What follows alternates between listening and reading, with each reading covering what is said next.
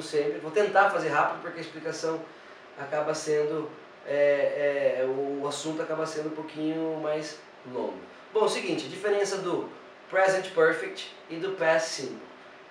Vou dar as dicas aqui. Past simple a gente usa para quando a ação que a gente fez acabou, o verbo, né, vai estar no passado, e a, o tempo acabou também. Como assim o tempo acabou? Você vai usar na sua frase no passado é, é, é, é, indicadores de tempo que não voltem mais, que já acabou, que já passou. Exemplo, yesterday, last week, last month, two days ago, three hours ago. Então, usou esses tipos de tempo, indicadores de tempo, você tem que usar o verbo ou o verbo no passado simples. Um exemplo, I worked a lot yesterday. Simples. Ok?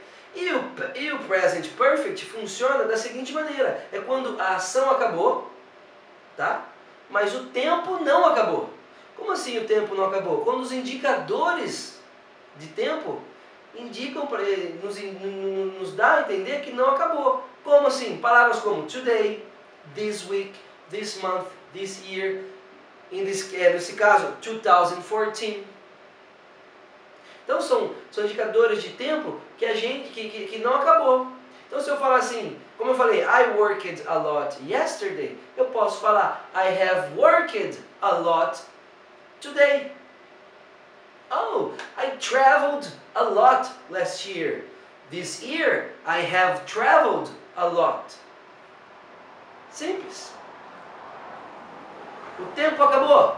Acabou. Ação acabou? Óbvio que acabou porque você vai falar no passado. Você coloca o verbo no passado simples. O, ação acabou? Acabou. O tempo não acabou? Ah, não, não acabou. Coloca o verbo no, no presente perfeito. Como que usa o presente perfeito? O have mais o verbo no, na terceira forma, no particípio do passado. Exemplo, eat, ate, eaten. I ate an apple two hours ago. Eu comi uma maçã duas horas atrás. Para usar o present perfect, eu falo I have eaten an apple today. Pronto. A ação de eu comer a maçã já se foi, mas o tempo, que foi quando eu comi hoje, que eu usei na frase, não acabou. Por isso que é mais comum você ver em vídeos, em música ou em, em filme, seriado, essa é, é o have, porque é o mais usado dia a dia. No serviço, oh, você mandou um e-mail para mim? Ah, você comprou? Ah, você é, almoçou? É tudo have you sent the email? Have you had, have you had your lunch? Have you bought? Tudo que for indicativo de passado, yesterday, por exemplo, did you work yesterday? Did you send the email yesterday? Did you buy yesterday? Oh, last week, last month, last year, in 2010. Simples. Então, não tenta, assim, é tenta usar, tipo, ah, quando que eu estou fazendo essa ação? É hoje. Ah, hoje é presente perfeito. É assim que tem que pensar. Então no seu dia a dia é mais comum você usar o have do que o did, porque o did é passado. Mulher adora, né? mulher não esquece passado. Né? Então, é, é coisa de. Né? Então, did, esqueceu, acabou, passou, não volta mais. Aí usa o verbo na, na, na segunda coluna, que seria a coluna seria essa. Por exemplo, eat, ate, eaten.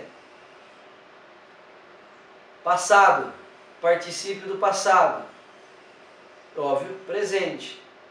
Então você vai usar no passado a do meio, eat, desculpa, ate. E a do, do present perfect você vai usar a, a, a terceira coluna junto com have. Óbvio, se for she, he ou it, você usa o has. Ok?